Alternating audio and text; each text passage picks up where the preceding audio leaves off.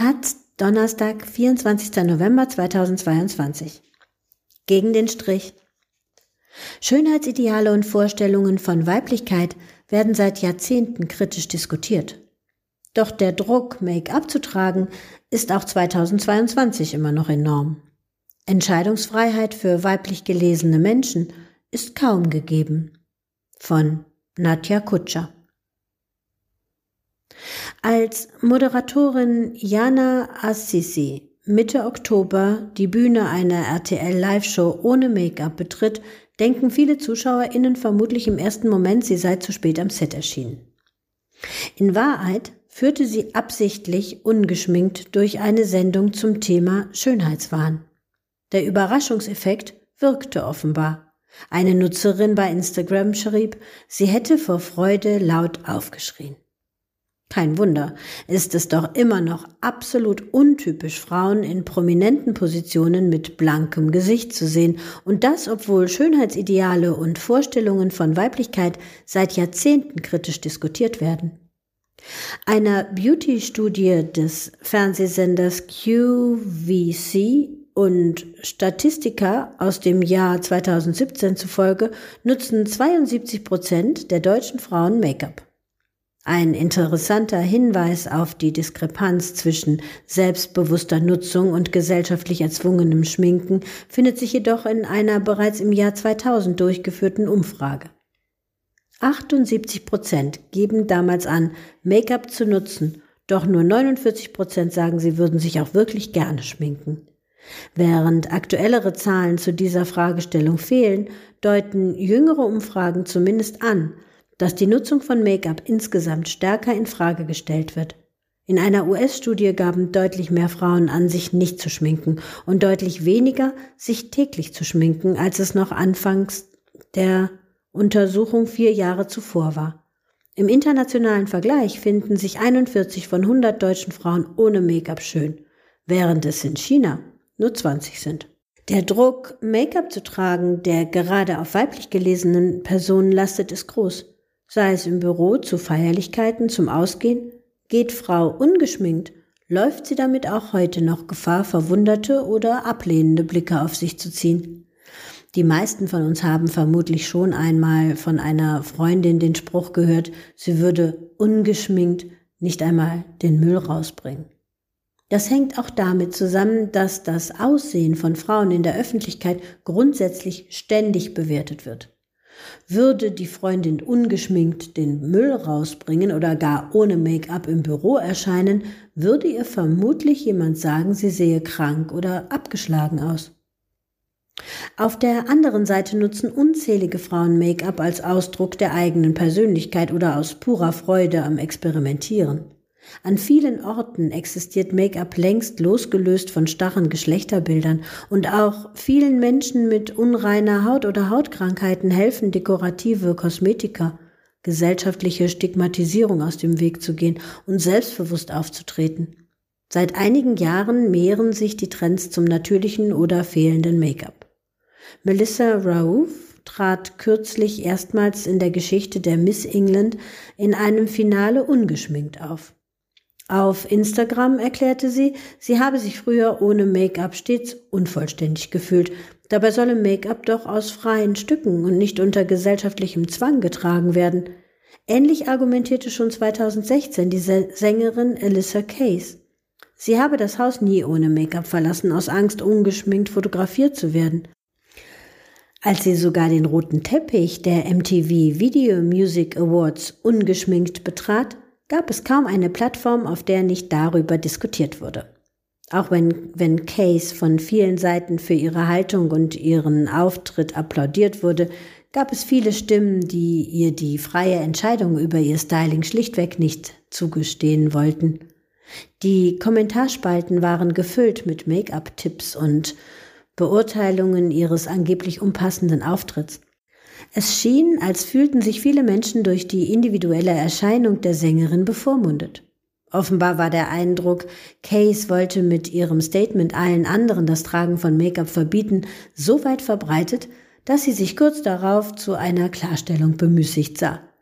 Nur weil sie sich nicht schminke, heiße das nicht, dass sich auch sonst niemand schminken dürfe.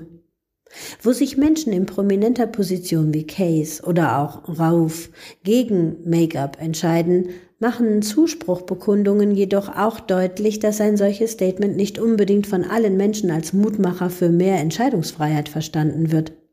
Immer wieder ist in Kommentaren die Rede davon, Case habe derart reine Haut und so perfekte Wangenknochen, dass sie kein Make-up brauche.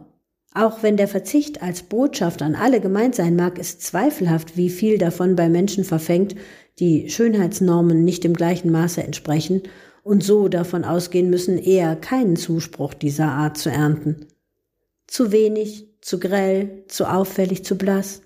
Lobende, kritisierende und misogyne Äußerungen bleiben gerade bei Bildern von Personen mit medialer Reichweite nicht aus. Moderatorin Jana Assisi erntete nach ihrem Make-up-freien Auftritt viel Zuspruch. Doch schaut man sich die Kommentare auf ihrem Instagram-Account genauer an, wird deutlich, selbst im Lob versteckten sich oft Sexismus und die althergebrachte Bewertung von Frauenkörpern entlang eines standardisierten Schönheitsideals. So etwa, wenn darauf gepocht wird, Assisi habe doch gar kein Make-up nötig und sei pur viel schöner oder begehrenswerter. Was als Kompliment gemeint sein mag, driftet schnell ab in eine erneute Bevormundung wie auch in anderen Diskussionen, die soziale Kategorien, Identität und Emanzipation berühren, werden auch in Sachen Make-up häufig klare Haltungen wahlweise verlangt oder angedichtet. Ist man nun für oder gegen Make-up, verlangt die Öffentlichkeit zu wissen. Und zwar per se. Hat sich jemand gegen Make-up entschieden, wird geklatscht, getadelt, verurteilt oder verpflichtet. Abseits konservativer Geschlechterbilder wird Make-up auch bei Männern immer beliebter. Wer dabei aber automatisch an ein Einreißen der Gendergrenzen denkt, irrt. Ein britischer Hersteller von Männerkosmetik entschied sich für den Markennamen War Paint, also Kriegsbemalung. In einem firmeneigenen Video fällt der Satz It's not called Make-up, it's called War Paint. Ganz so, als müsse sichergestellt sein, dass bloß niemand die kernigen maskulinen Produkte mit Frauenkram verwechselt. Auch daran trägt das weit verbreitete Narrativ seinen Anteil. Barbara Schöneberger erntete 2009 Kritik, als sie forderte, Männer sollen auch Männer bleiben und sich bitte nicht schminken. Trotz sich vorsichtig wandelnder Beauty-Ideale gilt Schminke bei Männern für viele nach wie vor als weiblich und damit unpassend. Und doch gibt es auch eine Seite des Make-ups, die genau diese limitierende Gender-Binarität ins Wanken bringt. Schließlich kann Make-up für Menschen mit ganz unterschiedlichen Identitäten völlig verschiedene Bedeutungen haben. Schon vor Jahrzehnten machten Performer wie David Bowie oder Prince vor, wie Make-up dazu genutzt werden kann, stereotype Geschlechterbilder zu hinterfragen. Gerade für Menschen, die sich im binären Geschlechterschema nicht wiederfinden oder die von der Öffentlichkeit dem falschen Geschlecht zugeordnet werden, kann Make-up die eigene Identität zum Vorschein bringen und schützen. Die US-Schauspielerin und Aktivistin Laverne Cox beschreibt, wie ihr Make-up im öffentlichen Raum Sicherheit gegeben habe ohne Make-up auf der Straße als Mann angesprochen zu werden, habe sich wie ein Versagen angefühlt, da ihr weibliches Selbst nicht gesehen worden sei. Make-up kann nicht nur verstecken, an Schönheitsideale anpassen oder als lästige Pflicht empfunden werden.